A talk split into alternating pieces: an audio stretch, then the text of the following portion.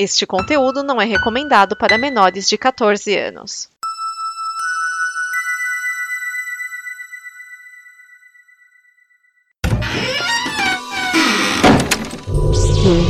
Omega. Welcome to Omega. Bienvenido Omega. Omega ni yokoso. Irashai Benvenuto in Omega. Benvingut a l'Omega. Welcome in the Omega. Bienvenue alla Omega. Benvingut a l'Omega. Seja bem-vindo ao Omega!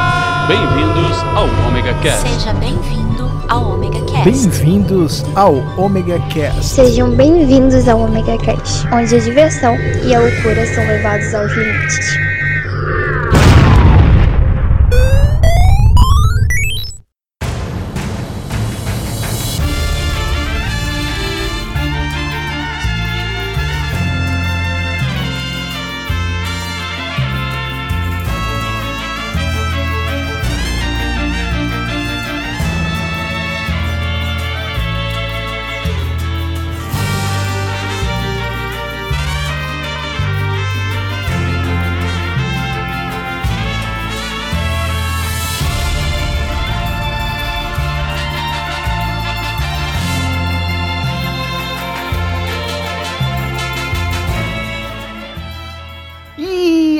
Beleza? Começando mais um Omega Cast. E aqui, o lugar antigo, ancestral, da Ilha Voraz de Tral, nosso amiguinho Maverick. É, eu já te falei que velho é a mãe? Não, né? Não, mas ela também é, mas tudo bem. Ah, Aham. Eu- cara, eu, eu juro, quando chegar em São Paulo, eu vou amassar o outro paralama do meu carro. Com a sua cabeça. É, tu vai ver. Eu acho que você vai amassar o motor, mas tudo bem. Não, eu vou amassar o paralama. E me dá licença que eu tô jogando aqui o- um jogo que eu comprei ontem, River Raid. E de terras onde o tomate é lei e os cantos gregorianos são sertanejos universitários, senhora Livy Cat. Estou aqui forçada. Não no podcast. Estou forçada na terra onde o canto gregoriano é sertanejo e onde tem tomate e piqui por todos os lados. Mas é pra te dar um pique. Não, Cláudio, não brinca com piqui. O trem é sério. E pra voltar no Omega Cast, já que ele já participou algumas vezes no passado, mas agora como senhor Livy Cat e senhor Arthur Antunes ou Ghost Turbo. Olá, estou aqui para estragar o podcast aqui, sei lá. Vamos ver que, vamos ver no que dá. Hum, dá. Estragar, a gente já estraga o podcast. Já... É. Então, o cast vai ser o quê? Sobre trocadilhos ruins? Não. Vai ser sobre é, piques e, e sua capacidade energética pra te dar um pique? Não. Vamos falar sobre a época que nós jogamos ou jogam, ou jogaremos, ou jogávamos, ou não sei o passado do pretérito perfeito do complexo da teoria da relatividade com jogos de PC. Nossa vivência jogando telejogos nessa caixa mágica que nos conecta à internet. Então tudo isso depois do recado e da música. Sobe a música.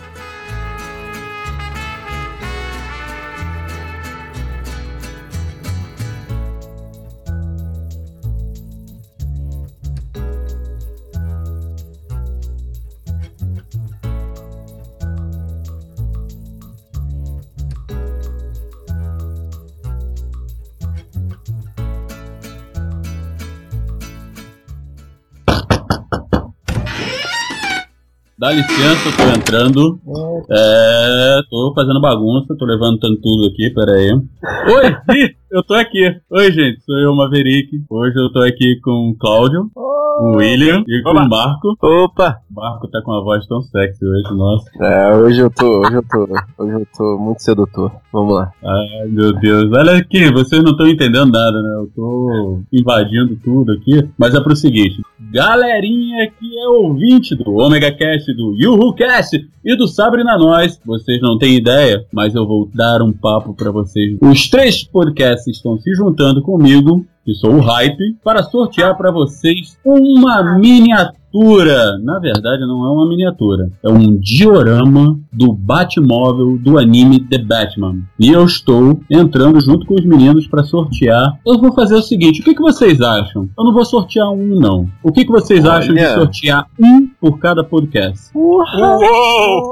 Excelente, cara! Vai ser uma coisa boa, eu acho. Animal. Então, vamos lá. Vai ser um diorama do Batmóvel para cada ouvinte de cada podcast. E vai ser fácil, fácil vocês ganharem. Nós vamos sortear para vocês após vocês responderem uma pergunta que cada podcast vai fazer, ok? Vai ser fácil, fácil. E quem quiser participar das, dos três sorteios é fácil. É só escutar o Omega Cast, escutar o Yuhu Cast e escutar o Sabre na Nós, ok?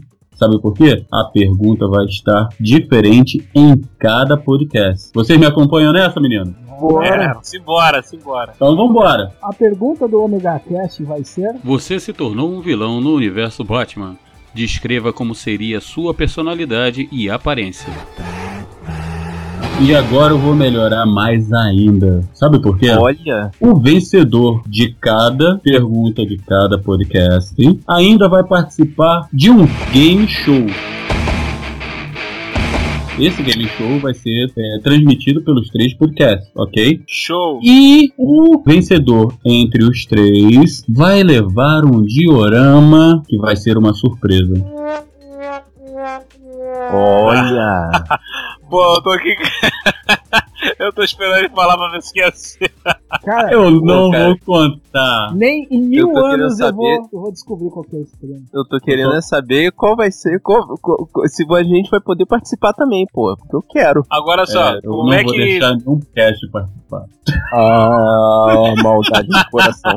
Ó, a maldade no coração. É, gente, eu não vou falar qual é o outro diorama. Eu só vou falar uma coisinha. Simplesmente vai ser o diorama da sucata mais rápida de todo o universo. Please, Spock, do me a favor. And don't say it's fascinating. No. But it is interesting. Olha, caraca. Caramba, cara, eu acho que nem em mil anos a galera acerta vai ser. hein? Eu vou, eu, vou, eu vou entregar o request pro Cleito Palito e participar desse negócio aí. Ah, Então, gente, ó, os meninos agora vão explicar pra vocês como vocês vão fazer pra enviar pra gente as respostas, como vão ser as respostas, tudo direitinho e vamos participar. E lembrando, hein, Omega Cast e YuhuCast Sabre na Nós unidos para presentear os ouvintes com uma baita de uma miniatura do Batmóvel e, lógico, uma lixeira que voa.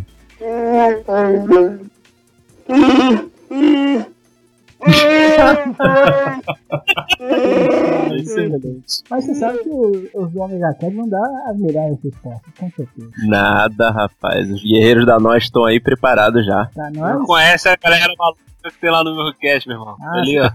Vocês vocês que não conhecem os doidos que, que ouvem o Omega, todo maluco. Eu só sei de uma coisa, no final das contas, quem vai, ver, quem vai ganhar são os ouvintes de todos os três, porque as miniaturas são do hype modelismo. Olha isso aí. Ah, é? Ah, é? Ah, é? Então tá, eu vou dar uma camiseta e uma caneca também, tá bom? Olha, cara, eu vou dar uma camiseta do Sabe na Nós também, não tem preocupação não. O ganhador vai receber. O request também, tem a canequinha maneira lá. Canequinha e capa de almofada também. Olha aí, que chique. Olha. A- agora, agora imagina a almofada com a capa do Superman, cara. Aí a almofada se amarra, a, a capinha no- na almofada fica com- parecendo um pescocinho. Bonitinho. Ai, gente, que luxo. E para mandar a sua resposta, você tem que mandar um e-mail para promoção@omegastation.com.br. Lembrando-se que promoção é sem cedilha e sem tio, hein? É promocal. E só para complementar os recados, é, saiu recentemente minha participação no Projeto X sobre séries com finais ruins e também a participação minha, do Maverick e da Liv no pós-créditos sobre Han Solo, uma história Star Wars. Então, confira lá e, e curta esse cast também.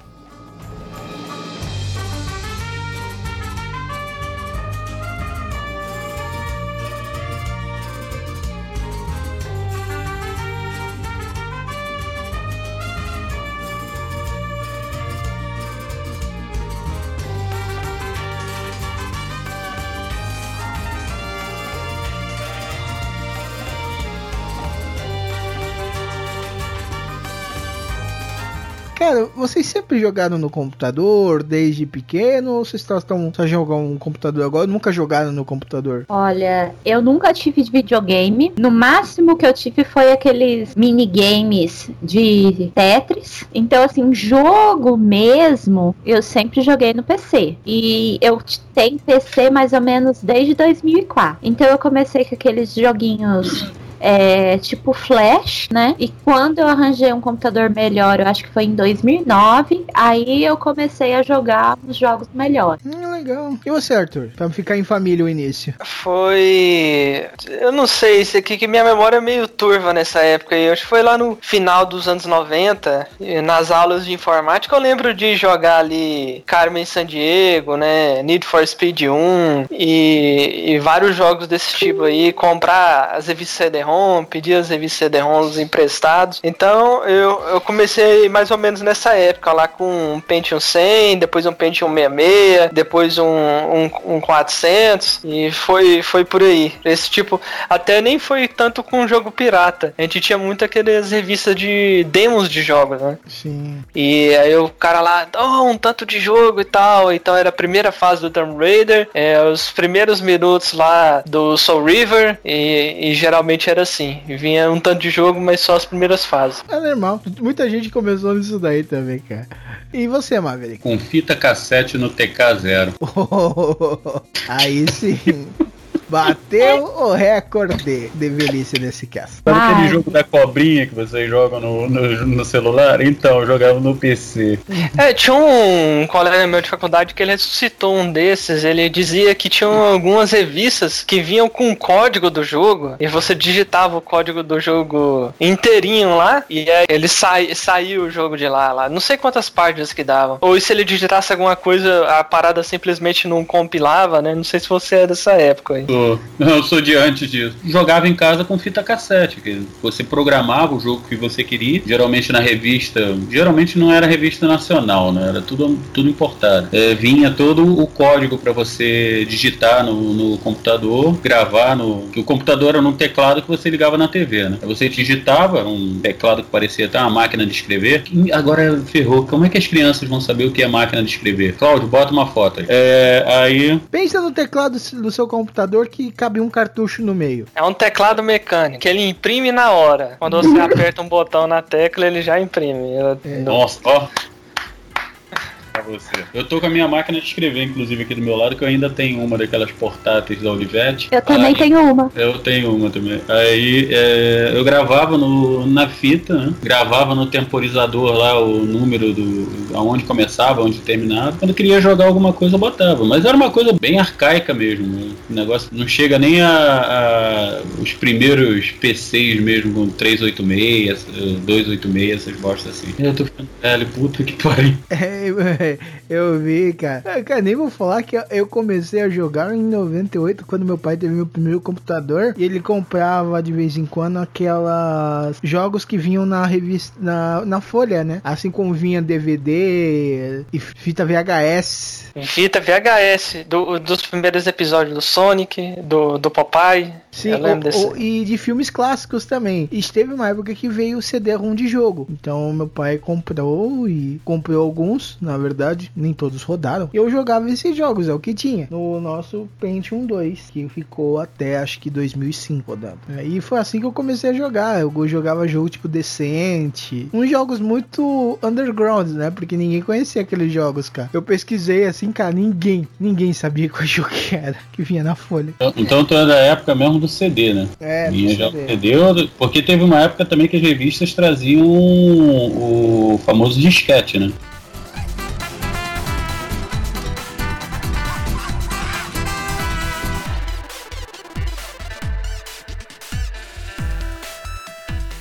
Essa parada de rodar é coisa interessante, porque eu lembro de ter comprado a revista CD-ROM que vinha com um jogo chamado Shogo, que era um, um jogo que acho que visse os caras entravam num- numa roupa de, de robô, era um negócio meio de luta de mecha assim. Mas eu fiquei muito decepcionado porque a gente acaba descobrindo que computador não, não é videogame. Você pega um cartucho lá na feira e põe no seu Super Nintendo, ele vai rodar. Ele tinha aquela parada das configurações mínimas. Né? A gente pôs no computador e ele tava rodando travadíssimo. E a gente não, não conseguiu jogar. Eu acho que eu nunca joguei ele, na verdade. E eu sempre ficava olhando aquela capa maneira, cara robozão, e não podia jogar o jogo. Cara, isso de não rodar era comum. Acho que meu pai comprou o quê? Acho que vi um 10, 15 jogos ao todo da- desse do, do. do Estadão. E, cara, acho que rodava 3, entendeu?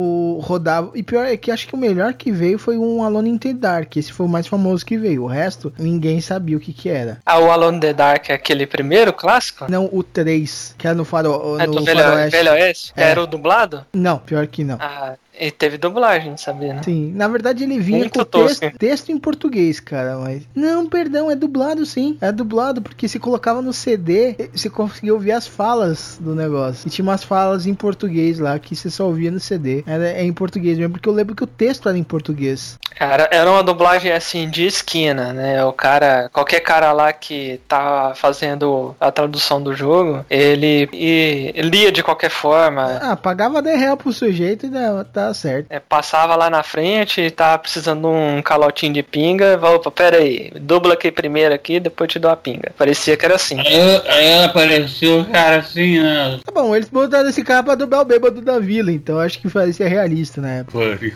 Eu, eu, joguei muito naquele computador eu- e um dos jogos que eu gostava pra caramba é um RTS Colonização Espacial chamado Descent. Colonização o quê? Não, não, não, perdão. O é de colonização espacial chamado Deadlock.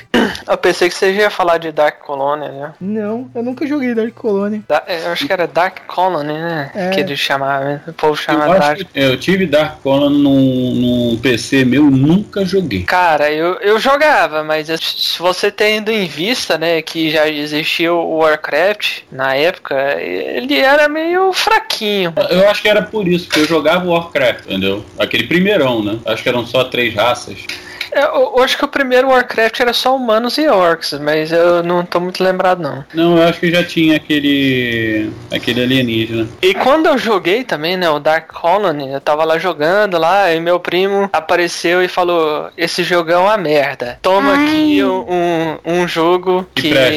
é que presta. E ele pegou e colocou StarCraft 1. Puta que pariu, velho. Esse jogo era top, velho. Eu joguei muito, muito, muito StarCraft 1, cara. Um dos jogos que mais, mais joguei na vida. Não, acho que eu tô confundindo. Era StarCraft 1 que tinham três raças, né? O StarCraft 1 tinha três raças. O, Era o humano. Os, os humanos, o- os Zergs lá, né? Que era Isso, tipo os aliens. então, é, eu confundi. E, o- e os Protoss, que era tipo os É. elfos espaciais, assim, posso Exato, dizer. eu jogava StarCraft, por isso que eu não jogava. É, porque pelo que eu tô vendo aqui, o, esse Dark Colony é de 97, o StarCraft 1 já, já é no ano seguinte, né? Isso. Então ele ficou. O StarCraft foi um jogo que definiu muito, né? O, RTS, assim. Pra mim, na época, é, durante muito tempo, ele foi o melhor RTS que eu já joguei até eu jogar o StarCraft 2. né?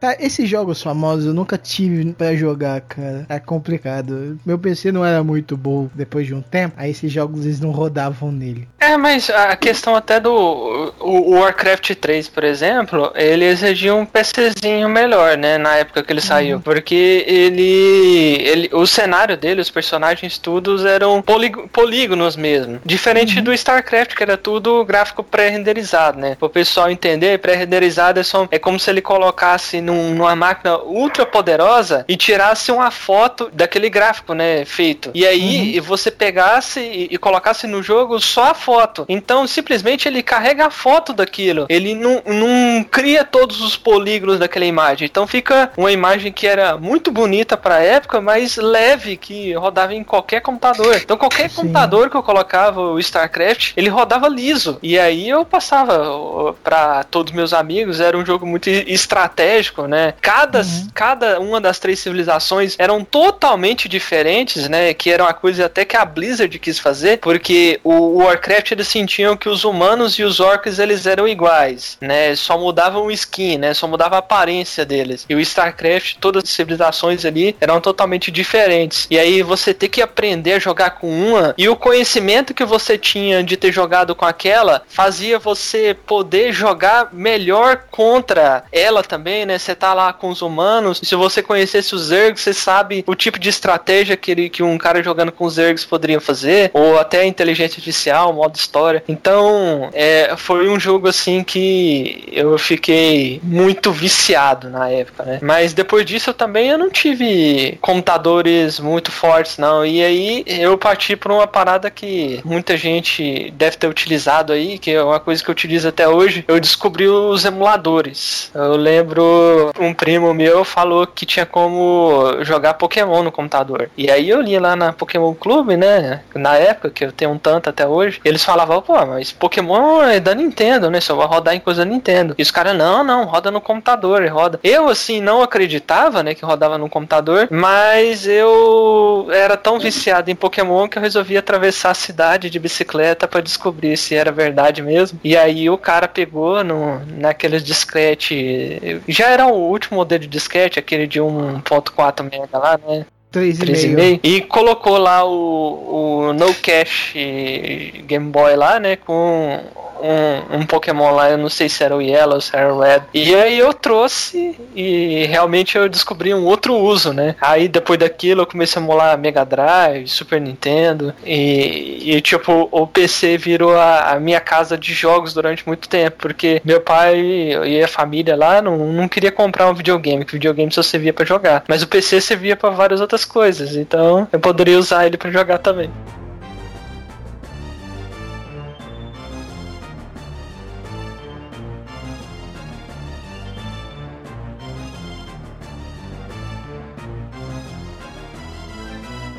Sabe o que, que eu joguei muito tempo atrás mesmo em PC? E até hoje eu não sei se é uma loucura minha ou se eu realmente joguei, porque minha memória, ela de vez em quando, ela funde as coisas, né? Mas foi Yamato Battleship. Se eu não me, lembro, se eu não me engano, porque eu tenho Yamato Battleship aqui para Play 1, né? Eu tenho quatro jogos, sendo que dois são repetidos. Né? E eu nunca, eu, eu não lembro se eu jogava realmente no PC ou se eu jogava no PlayStation 1.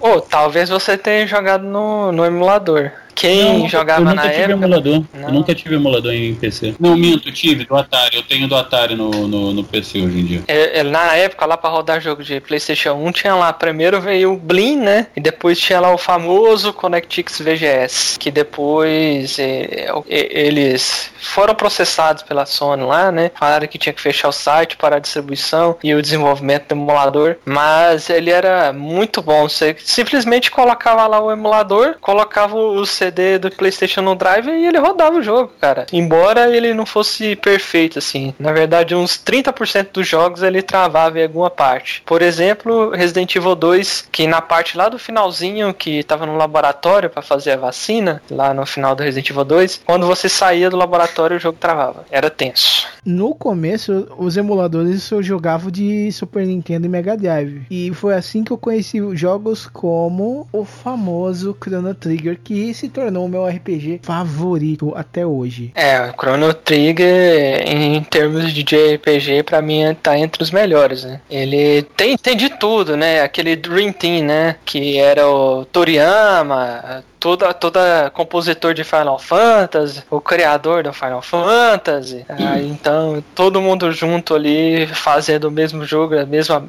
as mesmas mentes, né, fazendo isso. E rendeu um jogo assim excelente, uma coisa que até é difícil reproduzir. Talvez se eles tentassem fazer um, uma continuação mesmo, e não o Chrono Cross lá, que, que é uma história paralela, meio uma continuação, é, eles pudessem não dar conta de reproduzir, porque é uma coisa muito difícil mesmo o que eles fizeram lá. Foi uma coisa única, né, cara? Não, não, coisas únicas não se reproduzem.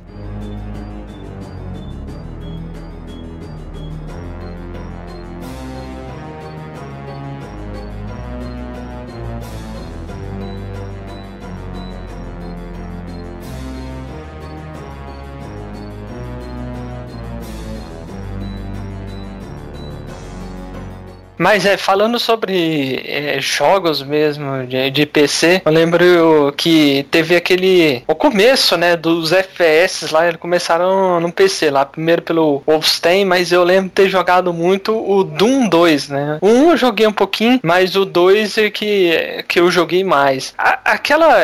Hoje parece meio idiota você vendo aqueles gráficos lá tudo chapado, aqueles pixels caindo na sua cara. Mas, cara, uma movimentação num, num ambiente 3D é, no PC, pra quem não tinha Nintendo 64 pra jogar o Mario lá, e era muito, muito à frente de qualquer coisa que, que a gente tinha visto antes, assim, em termos gráficos, né? Principalmente o Doom, que dava pra você subir. O, o Wolfenstein não, era tudo, tudo reto. O Doom tinha como se subir escadas e descer também, tinha elevações e tal. Lugares secretos também. Sim, muito, muitos, muitos locais secretos, cara. O level design lá do jogo, coisa excelente até hoje. Tanto que se você for jogar hoje, você vai se divertir ainda. Claro que se você ficar comparando com as limitações, né, que era um jogo que era feito para jogar no teclado, que não importava onde você atirava no inimigo, né, não tinha headshot nem nada disso. E no, no- na verdade o Doom não tinha nem recarga de arma, que é uma coisa que só foi ter lá no, no GoldenEye, né? Você, no Doom você atirava, você apertava o botão de atirar e tirava à vontade até acabar sua munição, você não precisava recarregar a arma. Eu não joguei muito o Doom, cara. Joguei bem pouco. Mas o que eu joguei bastante foi o Duke Nukem 3D. Cara, eu joguei o Doki Nukem muito depois dele ter lançado e eu já não tava muito na vibe dele, não. Mas imagino que pra época é, era um avanço danado. Eu nem sei, na verdade, como é que jogava na época. Porque o, o Duke Nukem ele já tem portes pra computadores modernos aí. O povo coloca ele em alta resolução, então dá pra você ver aqueles pixels gigantes em, em HD. Mas é, é um. Era um jogo, pelo menos o pouco que eu joguei dele, eu achei interessante. Cara, ele é muito legal que você dava pra instalar fases, entendeu? Você, tinha, um- você fazia um esquema muito simples e você instalava uma fase. Eu joguei mais o Duke Nukem quando eu achei uma fase do Santuário de Atena, dos Cavaleiros do Zodíaco. Você atravessava as 12 casas, cara, muito maneiro. E os bichão ruinzão ficavam na, quando você chegava no negócio do mestre, velho. Ó, falando nisso aí, você falou de Cavaleiro do Zodíaco, eu lembrei de um jogo clássico que eu jogava no PC, que era. Foi um dos primeiros jogos que foi feito no RPG Maker, aquele Sensei Asgard Chapter. Esse, esse aí. Putz, eu joguei esse, velho. É muito bom. Cara, na época era top demais, velho. Eu, eu, eu fui ler sobre a história desse jogo. Era um cara, um dos primeiros brasileiros que foi mexer com o RPG Maker. E ele fez lá com o conhecimento que ele tinha, com o conhecimento que existia da ferramenta da época, né? E ficou um jogo que espalhava em revista. Na verdade, esse aí eu fiquei sabendo com um primo meu comprou uma revista que vinha com vários jogos. E esse era um dos jogos que não era demo, era um jogo com- completo, né? Dos Cavaleiros do Zodíaco. A gente começou a jogar e achei maneiro demais. Cara, eu joguei muito, mas esse aí eu achei ele acho que num fórum e eu baixei na época de internet de escada, então você demorava quase a noite toda pra baixar. E quando, mas quando eu baixei e comecei a jogar, velho, pô, que jogo da hora. RPGzinho clássico do Cavaleiro, turno, você achava armadura de Sagitário. É, achava elas esco- escondidas, né? Armador de Sagitário. Eu achava até umas outras, se eu não me engano. Que eu sou de Sagitário que eu consegui achar, mas cara, foi um negócio escondido que eu achei sem querer, achei, eu, eu achei o máximo quando eu des- descobri isso. E foi um RPGinho divertido. É muito gostoso isso daí, é, de jogar. Muito bem lembrado, Arthur. Faz tempo que eu não pen- nem pensava nesse jogo de, de RPG Maker, cara. Foi com esse jogo que eu descobri o que que era RPG Maker. Também, eu não sabia, não tinha a menor ideia. E aí, na época, eu peguei e comecei a fazer meu próprio jogo eu nunca terminei. Que era dos roqueiros versus pagodeiros.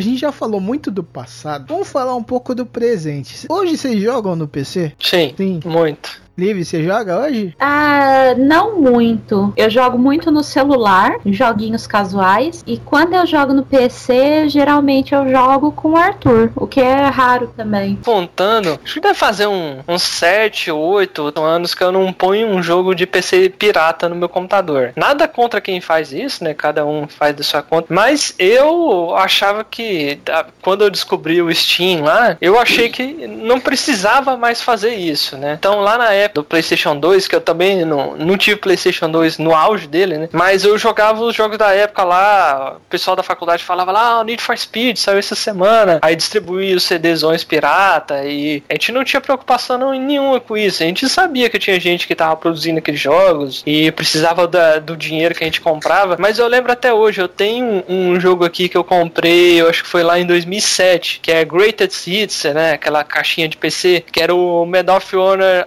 Assault, que já era um jogo muito antigo na, na época, né, e eu comprei por 50 reais porque era o jogo de PC, assim, mais barato que eu já tinha visto vendendo.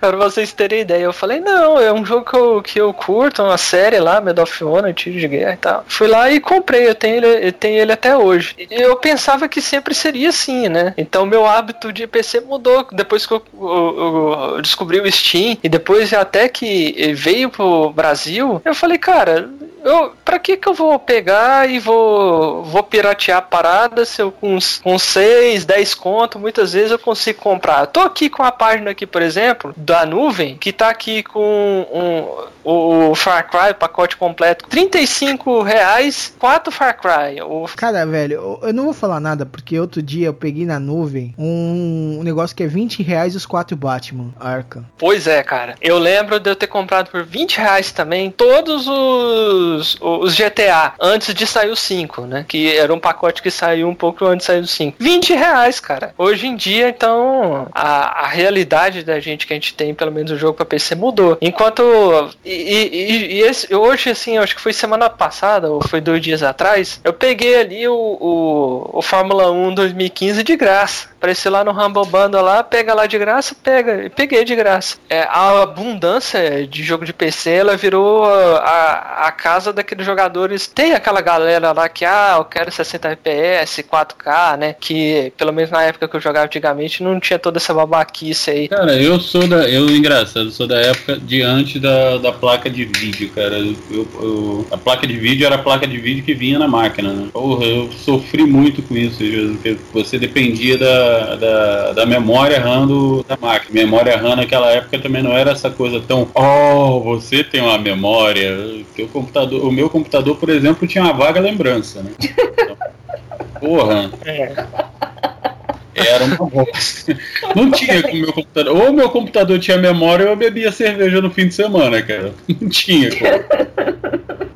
Ah, cara, a época do, do início era meio complicada, mas hoje o Arthur tem razão, cara. Steam salvou muito o PC Gamer. Hoje eu não jogo em PC. Pra não dizer que eu não jogo, eu tinha um joguinho aqui que era do. que você construía naves, é, foguete, avião, tinha uns bichinhos muito engraçadinhos lá, que ficava todo mundo com pena dele, que é até russo, esqueci o nome do jogo. E um jogo que eu jogava com os meus filhos que era pra construir carro, né? Tanto, né? A Eleven nem tanto. Mas Yuri e Felipe jogam muito em PC. E, cara, Felipe comprou placa de vídeo e baixa tudo na Steam e usa o cartão da mãe pra pagar não sei o que lá, que ele baixa jogo de vez em quando e assim vai. Mas sai muito, realmente sai muito mais em conta do que no outro dia ele tava mostrando. Ele tava, ele tava vendo um jogo, se comprasse a mídia física ia sair uns cento por doada. Ele comprou pela, eu acho que pela Steam mesmo, né? Só baixou o jogo. Eu acho que ele pagou 40 reais, uma coisa assim. Ah, sim, às vezes o preço é bem discrepante, né, cara? E, e às vezes as publishers dão jogos também, né? A, a, a Ubisoft teve um ano passado, tava dando um jogo por mês. Tanto que eu consegui, cara, uns dois, três, ó. É, Far, o Blood Dragon, cara, eu consegui assim. Assassin's Creed 3 e Blood- o Far Cry 3 Blood Dragon, eu consegui de graça. Eu ganhei da Ubisoft. Não, eu consegui todos esses jogos aí do final de ano, porque lá em dezembro teve, acho que durante uma semana, quem tinha perdido esses meses aí poderia pegar todos os outros jogos. Aí eu peguei todos. Então eles deram o Rayman Legends,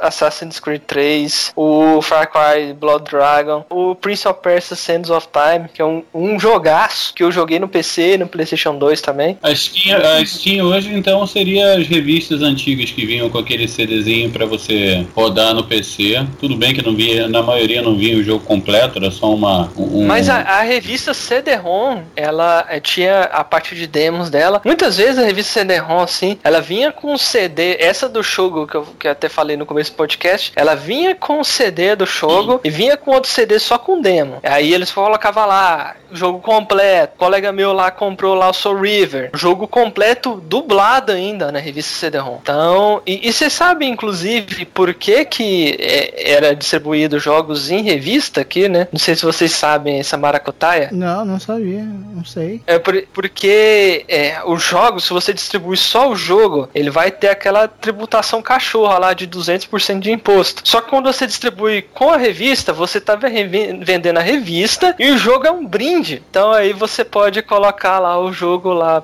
a revista por 15 reais que cobra o valor da licença do jogo. Essa é a maracutaia que os caras faziam para conseguir distribuir o jogo por um preço acessível de uma forma que o governo não ia sentar facada neles. E agora tá tudo no Steam.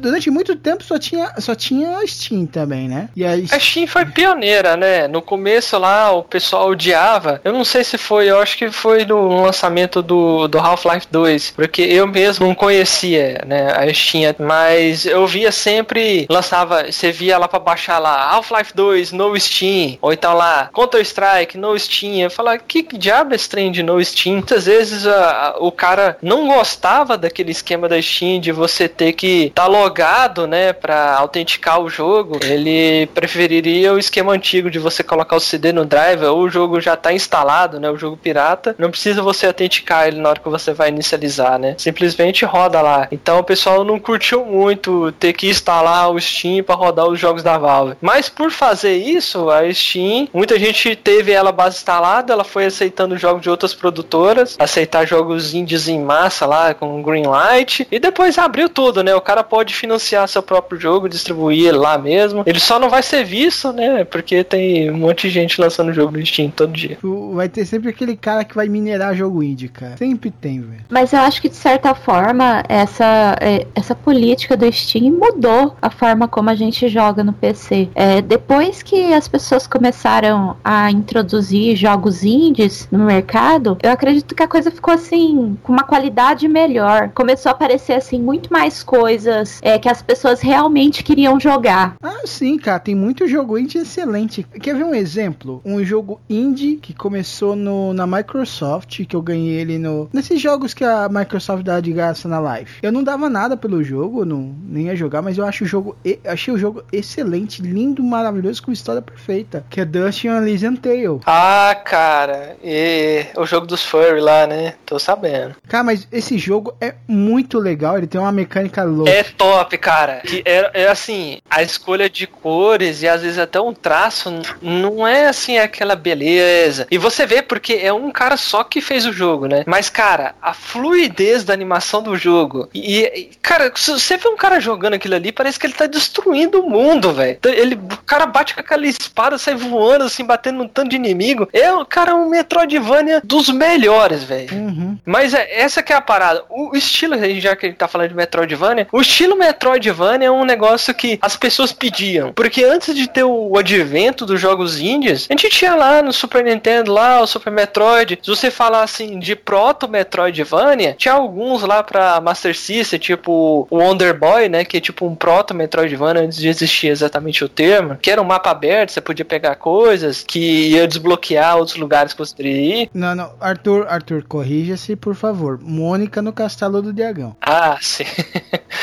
Mônica. tá. Não, esse era o Mônica Resgate, que é o Wonder Boy 3, porque que foi o primeiro que é proto Metroidvania. E esse tipo de jogo, o, o Metroidvania, eu, eu gosto muito e a gente não tinha tanto, né? Então teve lá o Symphony of the Night, né? No PlayStation 2 teve alguns lá, o Castlevania lá, Curse of Darkness, que eu pessoalmente gosto muito, né? E o, no Game Boy e no, no DS teve, mas era, era um jogo assim que não tinha tanto, cara. E aí, com o advento dos indies, o pessoal falou, cara, as pessoas gostam desse estilo, a gente tem que, tem que colocar mais, tem que explorar mais isso. Então o Dust aí é, é um deles, né? Cara, Guacamole também é muito bom. Guacamole também, exatamente, também Metroidvania. Metroidvania é excelentíssimo, cara. Então, ele- eles pegaram vários desses estilos que tinha um, um nicho, né? Que as pessoas queriam, né? Jogar. E falou, cara, vamos fazer um jogo desse. Foi lá e fez. Né? E tanto que alguns jogos até do passado, Super Meat Boy, né? Só pra você ver o tamanho da carência que as pessoas tinham. O Super Meat Boy era um jogo que simplesmente ia pular. Ele não, ele não tinha ataque nenhum, só pulava na parede, desviava de umas serras. E ele vendeu lá, rapidinho, ele vendeu um milhão de cópias.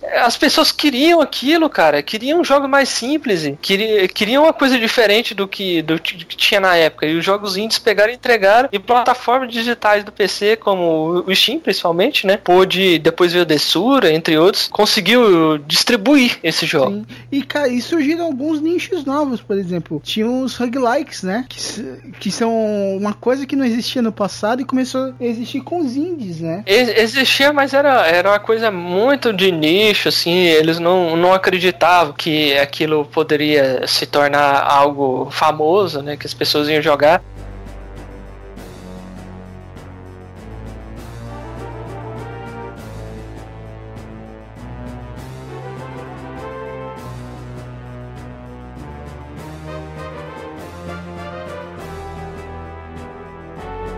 Que eu mais morro de rir ultimamente é porque muita gente falou que o PC ia, o jogo em PC ia morrer quando acabasse as lan houses, né? E pelo que você tá falando, todo mundo que falou isso quebrou a cara, né? E muita É. gente, o jogo em PC só vai sobreviver quanto existirem as lan houses, porque é onde o pessoal se reúne para jogar, porque ninguém vai conseguir montar uma máquina dessa em casa para jogar. E hoje você vê muita gente que tem uma máquina poderosíssima dentro de casa para jogar. Isso existe muitas razões para isso. Aqui no Brasil, por exemplo, você gasta realmente um dinheiro federal para montar uma máquina, né? Principalmente, mas vamos falar assim, para você montar uma máquina, talvez você gasta até um- uns dois mil conto e não vai rodar as coisas no, no Ultra, né? Mas roda. Você consegue, você consegue botar uma máquina modesta aí que vai rodar Witcher 3. Agora você vai lá comprar um console lá, um PlayStation 4. PlayStation 4 lá, tá, os caras tá querendo vender por 1.500 conto. Mais o jogo, que vamos dizer uma promoção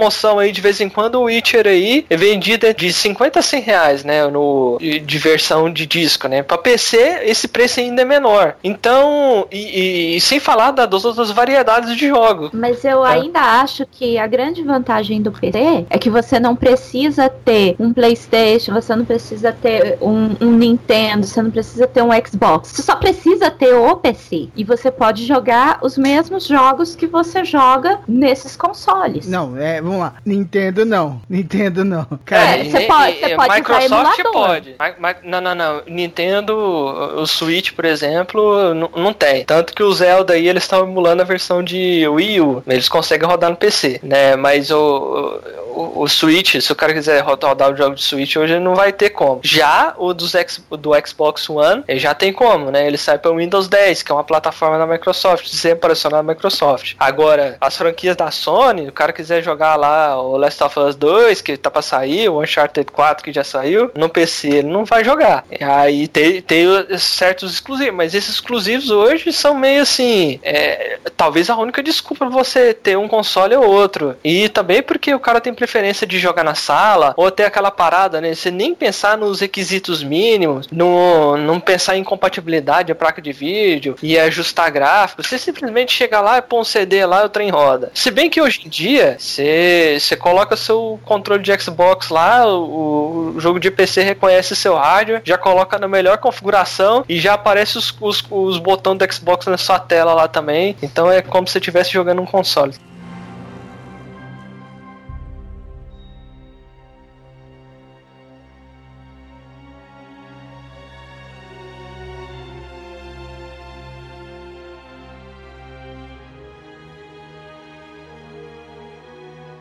Coisa que eu não posso, por exemplo, eu tô com o Xbox 360 aqui, quero jogar um jogo do Xbox é, normal. Eu acho que só os primeiros lá modelos tinham essa possibilidade. Eu, hoje eu não posso, né? Se o cara tiver um PS3 também, ele não pode, e se ele tiver um modelo mais novo, o Slim, não pode ro- rodar jogo do PlayStation 2. Com o PC aqui, se eu quiser rodar Carmen Sandiego, eu rodo, cara. Sabe? Eu posso, o que é um jogo lá do, da década de 90. Se eu quiser rodar Need for Speed Most Wanted lá do, da época do PlayStation 2, mas a versão de PC, se eu quiser rodar isso no meu PC, ele vai rodar, cara. Claro, algum jogo ou outro vai ter incompatibilidade dos sistemas operacionais da época, mas nada que um, um, um programinha tipo um DOSBox ou um modo de compatibilidade do Windows XP que não resolva isso. É, é por isso que eu digo que o PC ele é melhor nessa parte. Você não precisa ter todos os outros consoles. Na verdade, tipo assim, pra exclusivo você vai precisar do console de qualquer jeito, mas, cara, tem muita opção, cara. Muita opção boa mesmo. Tem coisa que tem nos três, tem coisa que só tem no PC.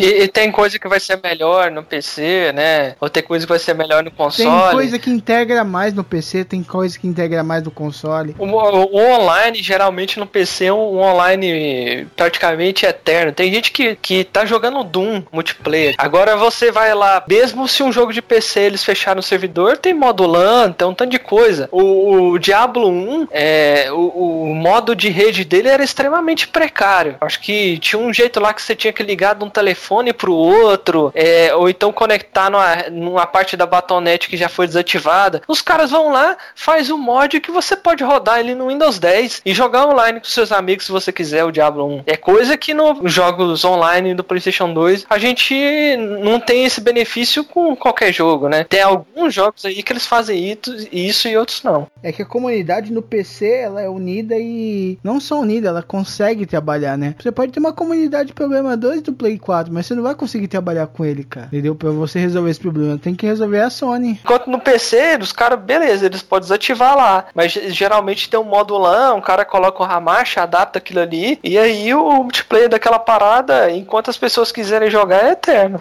Dá pra fazer servidor caseiro de qualquer coisa. Tá, como, como muitos anos, cara. Muitos anos, muitos MMOs RPG sobreviveram de servidor caseiro, velho. Não, tem MO que já fechou e o pessoal tá jogando ainda. Até jogo online que já fechou. Lembra daquele Guns The Duel? Ele não tem servidor no Brasil, o servidor internacional dele já fechou. O pessoal tá aí com o servidor aí paralelo e o jogo tá rodando. Os primeiros anos do Ragnarok, cara. Antes da. Level Up Game. Isso, a Level Up. Antes da Level Up, cara. É só servidor caseiro, cara. Tinham sites e comunidades, cara, que era de servidores caseiros. Antes de chegar no Brasil, eu jogava num servidor internacional na época lá. E os, os servidores daquela época só aguentava, tinha uns que aguentavam 100 jogadores simultâneos, tem outros que aguentavam só mil, né? Que eram máquinas muito modestas pensando nas máquinas de hoje, né? E com conexões também muito modestas também. Mas a gente jogava lá, cara. Não tinha aqui no Brasil, a gente tinha que jogar nesses servidores internacionais.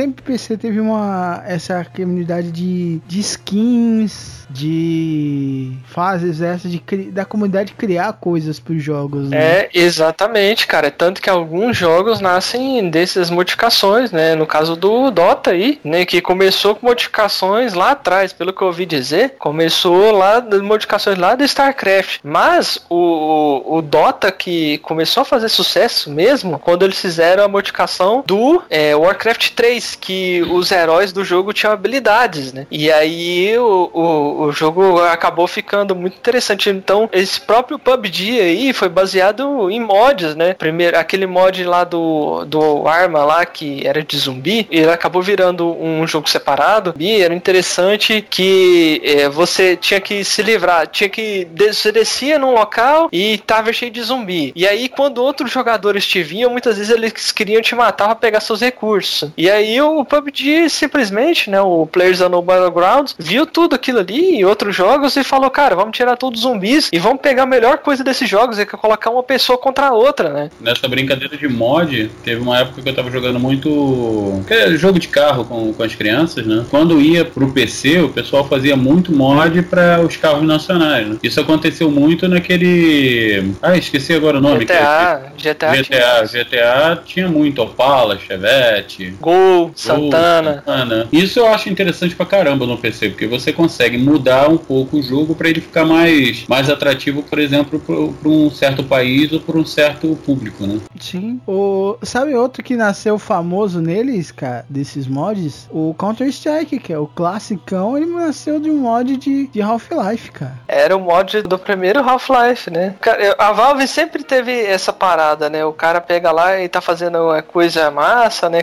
Com a engine deles, como o pessoal do portal lá tá fazendo uma coisa massa com a engine deles, eu vou, vem cá, faz para nós aqui, né? Enquanto a Nintendo vai lá e processa os caras, eles vão, eles vão lá, não, não, vamos fazer isso aí virar um jogo oficial. Nintendo, Sony, Sega, todo mundo. Sega, né? Street of Rage lá, né? Remake processou o pessoal. Foi isso aí. Mas o, o, o Counter-Strike nem só isso, né? Falando dos mods, além dele ser um mod, ele teve um mod dentro dele, que é essa parada aí que o Marvel tava falando, né? De, do cara fazer um mod de representar, né? Coisas pra gente se sentir mais perto do jogo, que é o mod do CSU, né? Que era na favela, que era um mapa, né? do- na favela. É, nesse caso ele era um, um mapa dentro de um mod, entendeu? Exatamente, e como ele foi feito por brasileiros, né? O cara modificaram lá o jogo, era uma coisa que a gente se identificava muito. Não parecia que era um gringo tentando fazer alguma coisa brasileira, tipo episódio dos Simpsons no Brasil. A gente sabia que era uma coisa que, que era bem representada, e por isso que o mapa fez sucesso, né? Principalmente aqui. Lá fora acho que nem, nem tinha um pro mapa. É, não, eu acho que lá fora ele era usado em competições porque ele é um mapa muito variado. Ele é um mapa de, de locais estreitos, dá pra você atirar de longe. Ele, ele é um mapa assim, apesar de. Competitivo, né? Exatamente, ele é muito,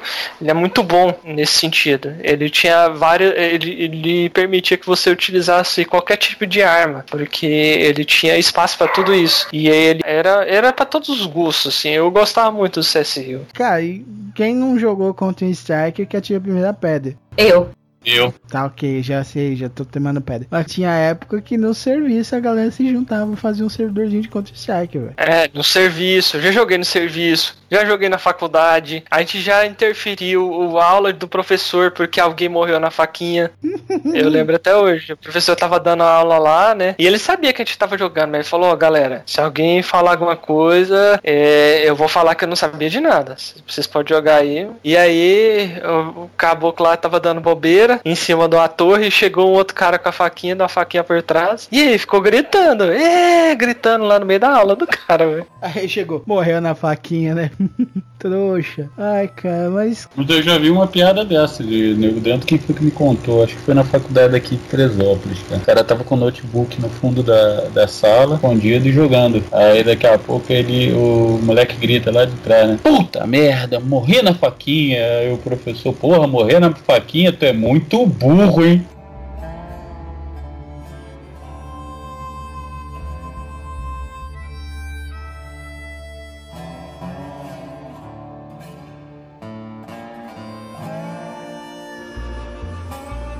Tinha jogo que eu gostava. Como que era? Age. É. Puta, agora. Age of Empires, Age of Mythology. Isso, Age of Empires, cara. A palavra Empire me, me escapuliu, velho. Sinceramente. É, Age of Empires era massa mesmo. Eu achava muito lento, que eu era muito acostumado com StarCraft, mas o lance das civilizações, né? De você evoluir nas eras era muito legal. E se você, às vezes você podia ficar eras à frente dos seus oponentes, cara. Isso era muito legal. Se avançar ou, ou não avançar, por exemplo. Ficar um pouco mais atrás cons- ter mais construções e depois avançar tudo de uma vez. É muito legal, cara. Tinha muita estratégia disso daí. E hoje, tipo assim, até hoje tem o. Eu comprei, acho que recentemente no Steam, o Age of Empires Remake. Foi muito É, legal. o 2 tem, né? E ele foi lançado no Steam, a versão em HD. E eles estão lançando expansões pro Age of Empires 2, cara. Eu acho isso muito louco. Um jogo muito antigo.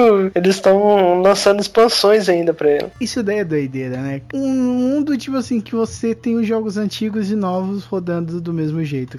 É muito legal o PC, cara. Eu, adoro consoles, cara. Sempre tive muito. Joguei vários. Mas, cara, é sempre divertido o PC. Principalmente agora que eu fiquei sem, por um tempo sem consoles. O PC me satisfaz muito. o- Até o pouco tempo que eu tenho. Uma coisa que me, me agrada muito no PC, que eu, foi o que eu falei, até fiz a brincadeira, né? Eu, fiz, a- eu fiz a brincadeira, não. Eu tenho o emulador do, do Atari no, no PC.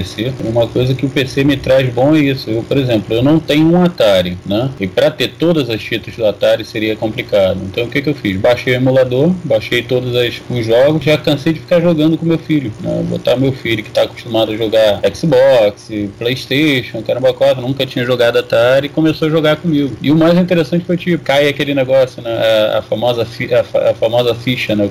Eu jogando com ele, ele de repente, ele, ué, acabou as três. Onde tá o, o reiniciar? Onde tá o salvar, pai? Não tem. Mas peraí, como é que é isso? É, ou vai ou racha. E ele, cara, mas era muito difícil, eu sei. Eu fui jogar Mega Mania com ele, ele ficou louco comigo, porque eu já tava. Ô, com... jogão, hein? Pô, eu já é- tava com 300 e poucos mil e ele com não passava dos 90, né? Então ele ficava. Não, é, não, não conseguia jogar quase e eu ficava um tempão no videogame, no computador jogando.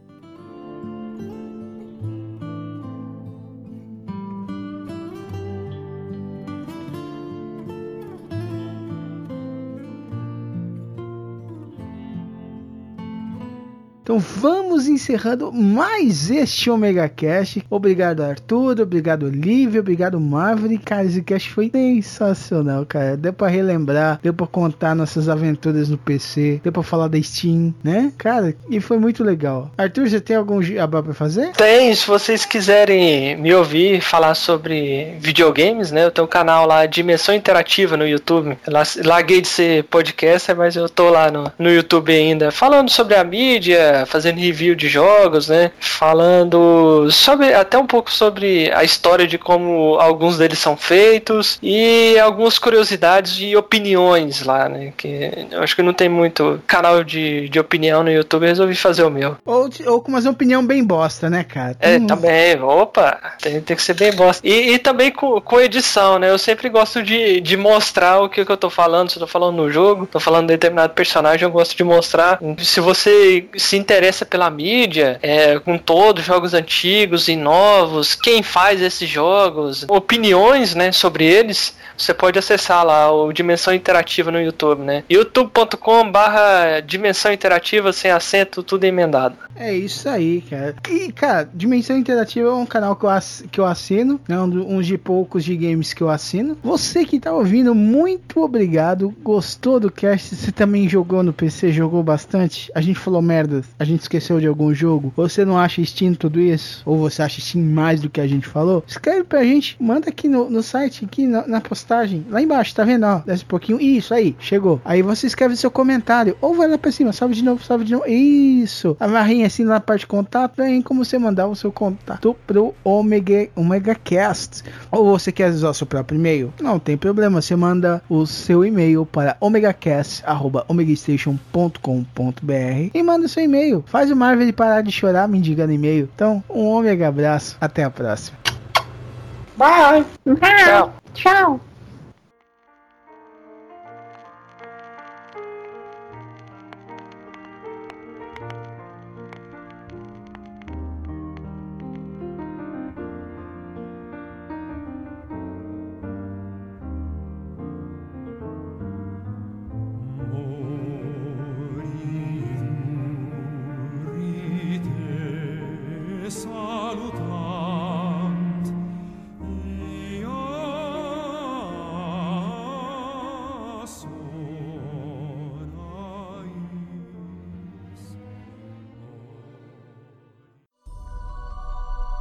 Esse podcast é uma produção omegastation.com.br e distribuído pela comboconteúdo.com.